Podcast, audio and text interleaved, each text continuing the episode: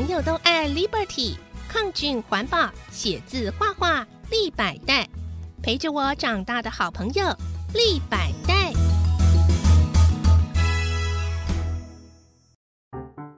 耳朵好想听故事，小青姐姐 in the house。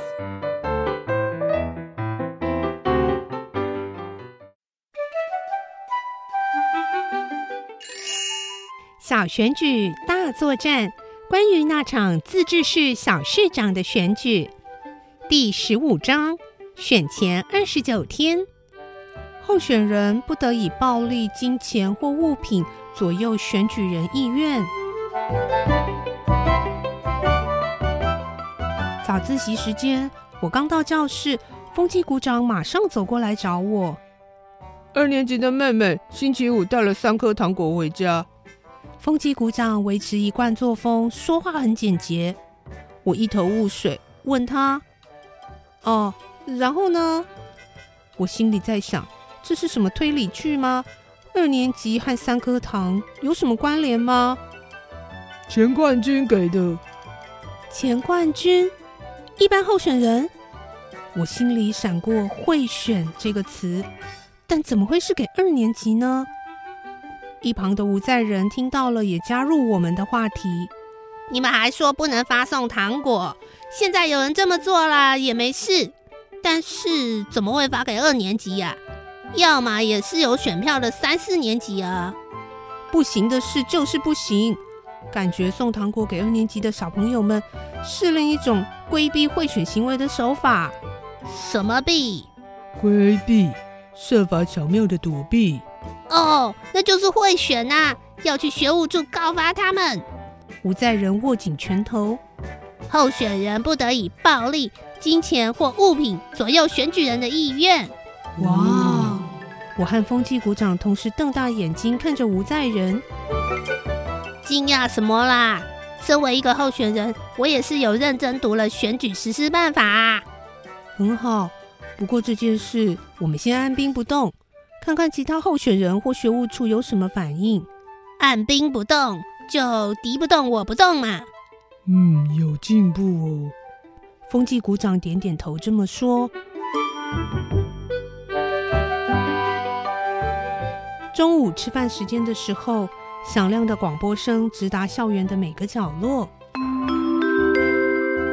学务处报告。这几天有低年级的同学陆续收到候选人的糖果。由于选举实施办法没有明确规定超过多少金额的物品赠与选举人才算贿选，但为了表示选举的公平性，仍然不鼓励这种行为，请各位候选人自律。若是再有违规的情况，经选举委员会查证属实，将取消候选人资格。学务处说重话了。班长这么说着，陈子恩接着说：“当然的啊，不然吴在人第一个跑去发糖果，我们可能拦不住呢。”喂，我哪有那么夸张啦？我早知道那样是不可以的，好不好？吴在人，那我们证件的第三条是什么？是那个图书馆可以借五本，借两周。班长无奈的回答：“不是啦。”那是第四条，呃，你们都比我还清楚哦，嘿嘿，哎，我都会背啊，只是顺序颠倒啊，我会再努力的。看着吴在仁频频拍胸脯保证，我突然觉得他其实进步很多了。面对大家的考验，很面对大家的考验跟苛责，他都默默的承受，然后表现出如同一开始举手想竞选的那种热忱。真是个很奇妙的人呢！你在说我吗？林雨桐突然出现在窗边。我走出教室外面，什么事啊？没事，吃饱饭过来看看你啊，顺便探听三班要出什么新花招。探听军情这种事，需要你候选人亲自出马吗？哼，谁叫我们班没人当总招，都不知道要去哪里做宣传。听说你在福利社很卖力的宣传啊！你现在在嘲笑我吗？那个地点也不知道班上哪一个人提议的，我的嗓子都喊哑了。林雨桐突然扬起嘴角。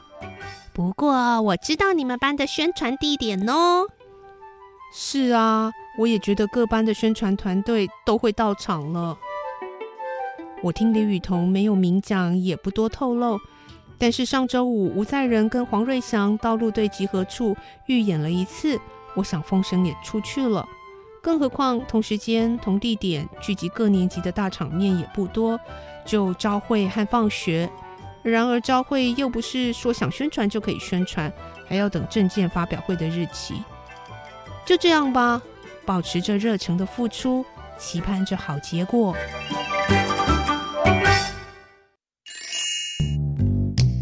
十六章选前二十八天，陆队宣传的冲突。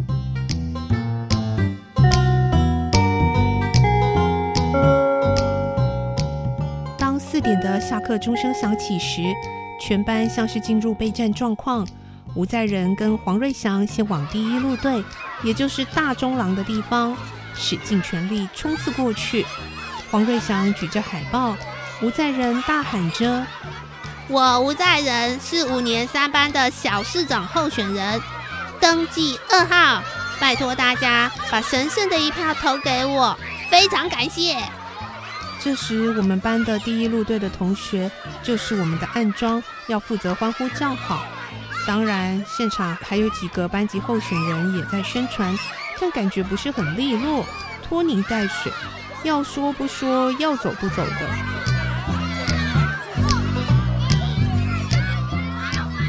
再来就是跑向第二路队，也就是侧门口的方向。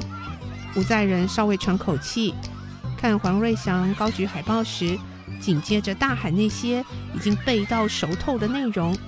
而我们班第二路队的同学，他们就跟着喊：“拜托大家把神圣的一票投给二号吴在仁，二号吴在仁，二号吴在仁。”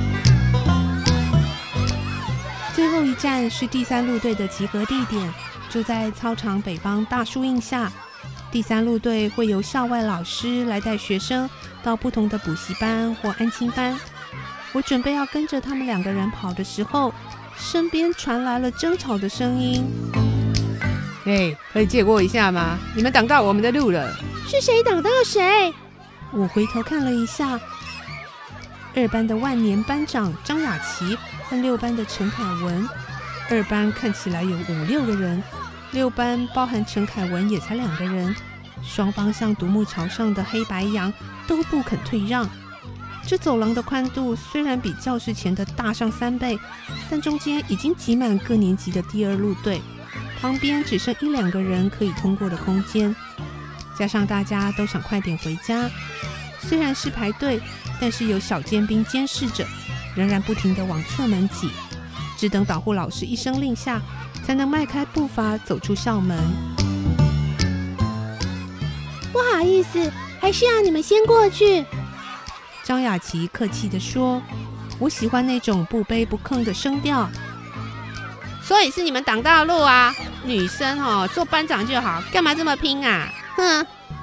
陈凯文说完，还用鼻子哼了一声。往前就要走过去。等一下，我想你这句话不止让我，也让在场的女生们都感到很不舒服。有吗？哼，不是就这样吗？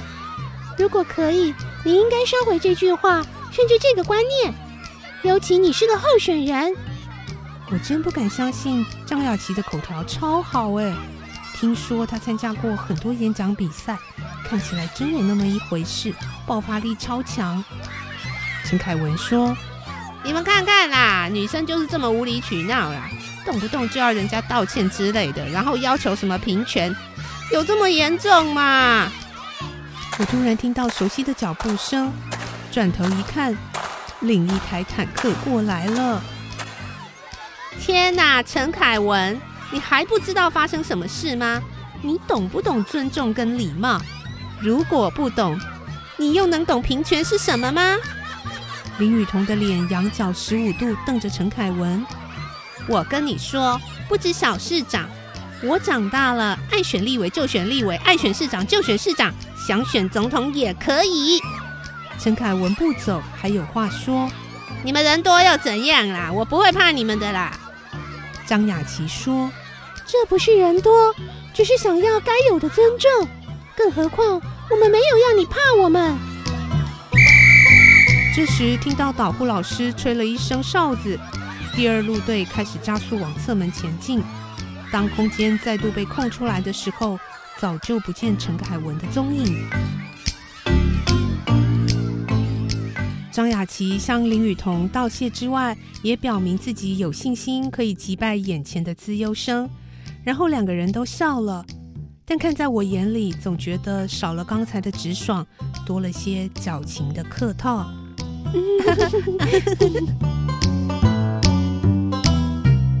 在今天的故事情节中，选举真的是越来越白热化喽，各方候选人针锋相对。这场精彩的自治市小市长选举还会有什么样的变化呢？下次我们再继续来听喽。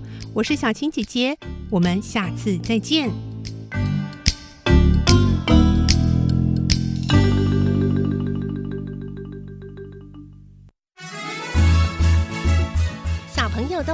Liberty，抗菌环保，写字画画立百代，陪着我长大的好朋友立百代。